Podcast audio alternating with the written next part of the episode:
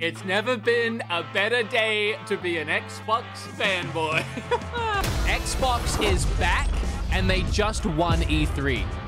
I'm telling you, Xbox is back and they just won E3. Now, yeah, I know Nintendo hasn't gone yet. In fact, as of filming this, Square Enix hasn't even gone yet, but come on. Nintendo would have to pull out an equal amount of tomfoolery and I just don't think they have it in them to do it in 40 minutes. I don't even know where to begin. This was 90 minutes of pure adrenaline pumping, non stop releases, announcements, dates, gameplay, Xbox Game Pass, Xbox Game Pass, and a little bit more Xbox Game Pass. I mean, we saw Halo, which, by the way, is coming end of the year. And this wasn't like the Halo we saw last time, thankfully. This wasn't Halo I'd actually want to play. The multiplayer is going to be free at launch and in 120 FPS if you care about that kind of thing, and unfortunately I do. We even saw a little bit more of the story, and I just am so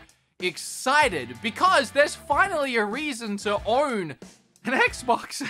that was, and I'm not kidding, and I'm not overplaying this at all. That was one of the best live events I've ever seen period. There was little to no talking. Other than near the end, we did get quite a bit of talking about Forza, but honestly, we got smashed with over an hour of announcements. By the time we got to Forza, my chat and I actually needed a breather. We were thankful to have someone just slow down and talk about one game for a minute. You're telling me people aren't gonna go out now and buy one with a new Halo, that Halo coming by holiday season, and Starfield being an Xbox exclusive. Every game we've seen today is free on Game Pass. Evil. You just gotta buy an Xbox survived. and you can play all everything we've seen for free. We haven't even got to Hellblade. I'm way too into this. Let me put this box back. Look, a lot of my more passionate viewers will know that I've always loved Xbox. I've made videos about Game Pass and my favorite Xbox games in the past. And I've been following Microsoft and Xbox for the last few years, and it just, I keep, I've been saying this a lot. I said it at the end of my last video. They're building up to something. They've bought so many game studios over the last few years. They're up to like 25 now, and we've seen nothing from any of them until now. And Bethesda. This was Xbox and Bethesda's event because Xbox now owns Bethesda. And we got announcements like Starfield being exclusive for the console next year in November. Okay, I'm gonna go through this whole thing. I'm really, really, really amped up. No sponsor for this video, so let me sponsor myself with my own podcast, which is actually not a podcast. We're live tonight at 7 p.m. I'd love it if you could join. We're gonna be talking tonight about a fun thing and a scary thing. E3, we're gonna be talking about all of that, as well as my seizure, which I had in the middle of CVS earlier in the week.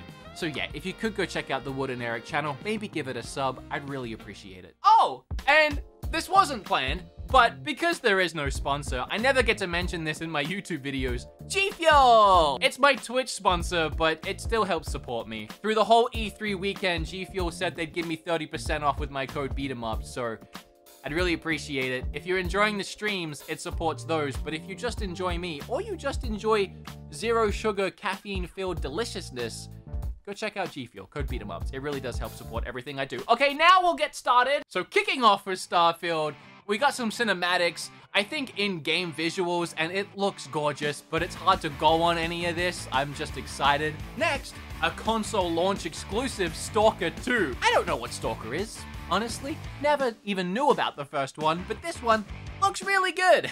they made a point of mentioning the ray tracing, and yeah, I mean, the entire game looks gorgeous. I also feel the need to add, so that I'm not repeating myself after every single one of these announcements, they showed 30 games today, and 27 of them are available via Game Pass day one. Xbox just out here bragging at this point. The next new announcement was a game called Contraband, and it was a cinematic trailer. It's one of their new studios and a game they're working on, and you typically see cinematic trailers first before you see gameplay, but yeah. But it's just nice to see new IP after new IP after new IP being announced. Even if we don't see gameplay immediately right now today, because it at least tells us as consumers and fans that have bought an Xbox, hey, we have games coming.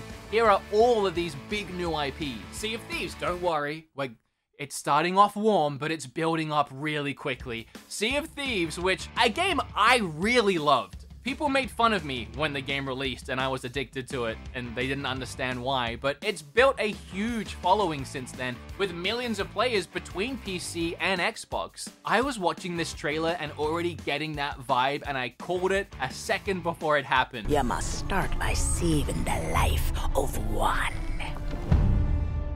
Captain Jack Sparrow? I guessed it! Yes! I knew as soon as I saw the oh. pirate treasure. That is so Didn't cool. realize we had company. Ah, oh my god. Captain Jack Sparrow. Is that actually but I him? I suspect you already knew that. That sounds like him. That is a great voice actor if it's not him. It's a full original story based around Pirates of the Caribbean, and I love it. I'm actually really excited to play Sea of Thieves again. Uh, okay. While Battlefield or Battlefront or Battlefield, it's Battlefield, isn't exactly for me. I'm not huge into big online combat shooters, even I can't help but be impressed by the scale of what this new Battlefield 2042 has to offer. I mean, even just that storm, blowing the helicopters around and throwing it into buildings while everyone else is on the ground fighting. I don't know, it did look pretty cool. I don't know if I'll play it. 12 minutes! I've been looking forward to this game. You know that I like my weird and wacky indie games with interesting premises and setup, and this one is a top-down game with a cool art style that's based on time loops. It's always looked really intriguing, but I only found out during watching this trailer that it's got James McAvoy and Daisy Ridley as the main couple, and then William Dafoe is in there as well, maybe as the bad guy? What a star-studded cast for this little indie game releasing exclusively on Xbox. Then we got a new look at the new Psychonauts 2. Okay, alright. Again, you have to kind of care about frame rates here, but Doom Eternal is getting a 120 FPS update for the Xbox, which is insane. Or, if you prefer, you can do 60 FPS with ray tracing. And Doom is a game that honestly is just crazy to play in 120. I was really hoping for a new Fallout game. Oh, God. I loved Fallout 4 and wasn't super keen on Fallout 76. In fact, I hated it. It was horrible at launch. It was trash at launch. But for you Fallout 76 community, the three of you watching at home. It has gotten a ton better, just like Sea of Thieves. I dived back in a few months ago just to see where the game was at, and they've added so much. It feels like a fully fleshed out game now. There's tons of DLC and free content added in, and here is more. They're adding more into that game, so I hope it has a healthy ecosystem of people still playing it. I've missed the boat on that one, and I'm just waiting for a Fallout 5. They even faked me out here, because once they were done talking about 76, it looked like they were showing something new Fallout. Don't, don't, don't throw Fallout 5 on the screen. I'll lose my mind. Is it actually a new Fallout? Welcome to Pittsburgh. What does that mean? I hate you. Fell right into their trap. If you enjoyed Gang Beasts, this is that, but with furry, adorable, cute little animals that you can wail on and throw into furnaces brutally. Hades is getting a physical release on Xbox, then they dive straight into this game, which creeped me out, took my breath away, looks gorgeous. I hope the dog survives. If anything bad happens to the dog, I'm deleting the game immediately. Then not even halfway through the event, they drop Halo on us! I was expecting it to be at the very end. They put it before even the middle. I can't even remember everything they dropped on us, or the, everything that went into this, but I talked about it at the start. The multiplayer will be free at launch you buy the game and you want to actually play the story mode, you can, or you can just get it on Game Pass anyway. So I mean, it's still free no matter what way you slice it. Halo Infinite multiplayer will be free to play. Whoa. And invite more of you than ever before That's weird. to become a Spartan hero. To become I'm excited to be here Spartan with hero. Joseph Sta- And people sometimes get weird when I say for free when I talk about Game Pass. Because I know you gotta pay, but they've bundled it now with Xbox Live, $10 for a month. I mean, you can play Halo at launch for 10 bucks and then cancel after that month. I mean, that's pretty close to free. Why you would ever cancel Game Pass at this point, though, I don't know. I play so many free games that way. No scope. 120 FPS for the multiplayer? Oh, baby. Oh my god, I can't wait. I can't wait to play Halo again. I'm now realizing how long it's been since I've enjoyed Halo. He just wait. Grapple whip to gun. Grapple whip to what? What? I can't wait. Oh, this next one was actually huge for me. This was literally my, one of my one of my favorite announcements because a Plague Tale was incredible. It was like a hidden gem. It was a surprise. I, I, I played it on a whim and I discovered this amazing gaming experience visually, gameplay wise, but it felt like such a true hidden gem that I didn't know if it was gonna get a sequel, and I really couldn't be more excited for anything else in this event as much as I am for A Plague Tale 2. I'm not kidding. I'm really not kidding. I don't know why I have to justify it. I feel like only a few people have played it, but if you have played it, you get me. You understand what I'm saying. If it's Plague Tale 2, I'll But lose my, my mind. Because a Plague Tale was so, it's Plague Tale I 2. would die What the sh- Oh my god! Uh, What is this? What is this event, man? I knew they were going to do a sequel. I knew they were going to do a sequel. But day one on Xbox Game Pass, Xbox, this is the event I've been waiting for for like freaking years. Slime Rancher 2! I never played the first Slime Rancher, but I was watching this like, what is this adorable mess? You like suck in little cute things and spit them out into containers, which doesn't seem very ethical, but then you can feed them and they seem happy about it. And then it says Slime Rancher 2, and my chat got really hype, and I was like, oh, I never played the first one, but this looks great. Speaking of wacky, weird, and another new IP, this one, which I can't remember the name of right now, uh, no clue what was going on in that at all. It looked like the game genre changed a few times. The visuals were all over the place. It looks really trippy. Atomic Heart. Yeah, I mean, just another new IP getting announced. One of the many that are on the way. Oh, this next one. What a vibe! The music was there, the visuals were there. Like, I'm still, even now, when I was watching it live, blown away. And even right now, this is this looks insane. And then the animations on the combat too are so sick. And look at that. That is gorgeous. That is such a vibe. Holy crap, that looks amazing.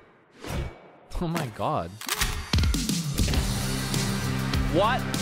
Everything about this event has given me tingles. I was screaming during this event, by the way. Like, people were telling me to calm down because I was peaking the mic. Oh, baby! Or maybe- Grounded had another really funny trailer. It is a really fun game. You play as little kids trapped in a garden, and there's giant, terrifying spiders and bugs and other creatures. And you need to scavenge, craft, build, survive. This is what I was talking about with updates to other games that actually make me want to dive in. The amount of Among Us DLC and add-on stuff I've seen over the last few days and I've not cared about. This was the first time I was like, oh, okay. You can have 15 people in a lobby now. Really has nothing to do with Xbox though, but you know. I think my chat said this next one has something to do with Kickstarter. I've never heard of this game before. It looks like the same HD 2D style that Square invented for Octopath Traveler, but in a new RPG that honestly looks better than, than Octopath Traveler. Just visually alone, I think it looks better. But then when they go into these turn-based combat segments and everything flips around, the camera moves, and there's this crazy special attacks and animations and lighting and effects, it honestly looks next level, like an evolution of this style of gameplay. Outer Worlds 2 was announced and had to have had the most honest trailer reveal of all time. Essentially, they only had a title card ready. I'm guessing this has just gone into development. They're announcing they're making a second one. Not that there is a second one, but they still made a full cinematic trailer, and the voiceover for it mocked the fact that none of that was actually going to be in the game, and they had just whipped it together essentially to have something, which is nice. It's honest, it's refreshing. I wish Cyberpunk would have done that with the trailer they whipped together for the game. Then we. My god, I'm out of breath. Forza! Now I know what you're thinking. Cars. Ooh. I don't know why I think you're thinking that, but if you're anything like me, and I think a lot of you are, cars. Ugh.